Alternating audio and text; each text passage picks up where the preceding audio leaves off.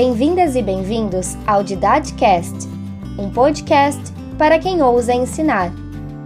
Se você é ou pretende ser professor ou professora e entende que ensinar é uma forma corajosa de intervir no mundo, este podcast é para você.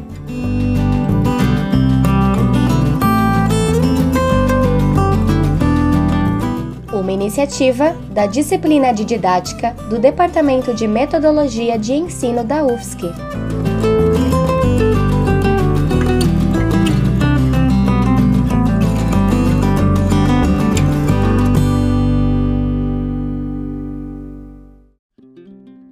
Olá, eu me chamo Bruna Bach dos Santos e sou estudante da oitava fase do curso de Pedagogia da Universidade Federal de Santa Catarina.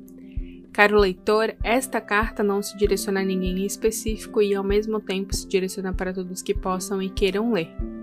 Em 2021, cursei a oitava fase do curso de Pedagogia e para a disciplina de Didática foi proposto como uma das atividades avaliativas a escrita de uma carta pedagógica. Para a escrita desta carta, ficou a critério de cada estudante escolher uma obra de Paulo Freire dentre as opções propostas inicialmente pela professora Carolina. Minha escolha foi da obra Professora Cintia Não, mais especificamente a carta 3, intitulada Vim fazer o curso do magistério porque não tive outra possibilidade. Gostaria de iniciar então explicando por que escolhi tal obra. Logo no meu primeiro semestre de faculdade, durante a disciplina de Introdução à Pedagogia, realizamos um seminário com base na obra Pedagogia do Oprimido, também de Paulo Freire.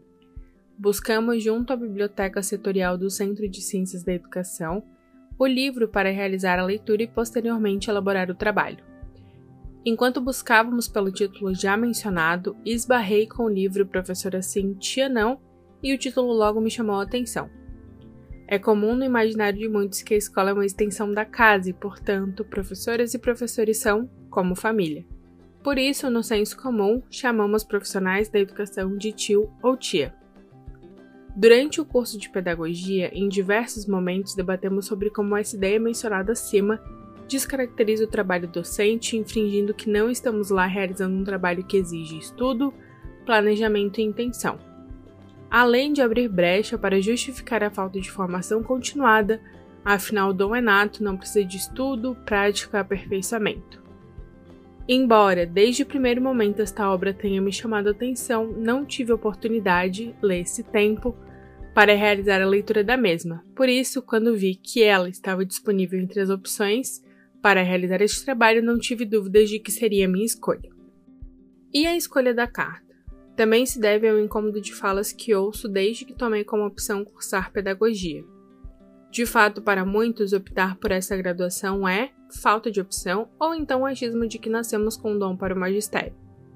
Embora talvez ambos os casos possam sim ser motivadores para o egresso no curso, conforme avançamos nos estudos sobre teoria e prática, vemos como ambos caem por terra e não sustentam essa escolha. Freire expõe nesta carta como nossa responsabilidade, preparo científico e gosto do ensino com nossa seriedade e testemunho de luta contra as injustiças, contribui para que os educandos vão se tornando presenças marcantes no mundo. E, portanto, encarar esta responsabilidade pressupõe que não podemos lidar com essa escolha como simples falta de opção. Dadas as motivações para as minhas escolhas, destaco agora as partes da carta que mais conversaram comigo. Em dado momento, Freire destaca a importância de engrossarmos a luta pela escola pública, popular, democrática e feliz por suas professoras e professores bem pagos, bem formados e permanentemente formando-se. Essa ideia escancara que nossa luta não se limita a melhores salários, mas a possibilidade de garantia de seguirmos estudiosos, já que para ser professora professor exige curiosidade, exige ser curioso. Garantir boa formação é entender que ser professora professor não é dom, que para exercer tal função é necessário estudo, Ser professor é ciência.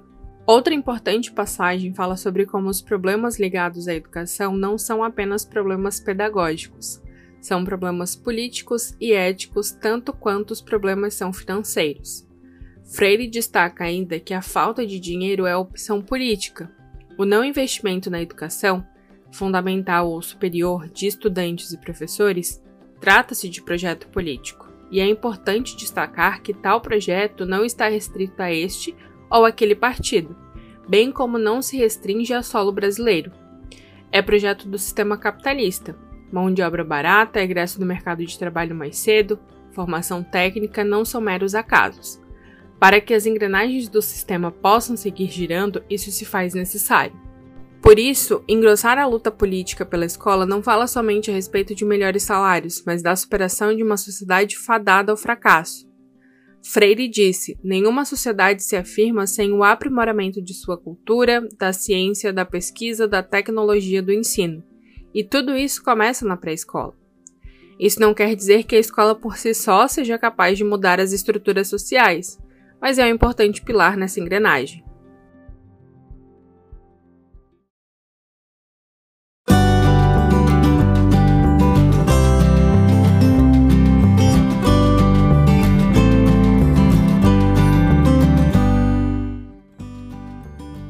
A terceira temporada do Didadcast é dedicada à leitura de cartas pedagógicas escritas no segundo semestre de 2021 por estudantes do curso de Pedagogia da UFSC na disciplina Didática 2. A carta de hoje foi escrita e lida pela acadêmica Bruna Beck dos Santos. Edição: Vicente Campana, estudante do curso de Licenciatura em Pedagogia. E você?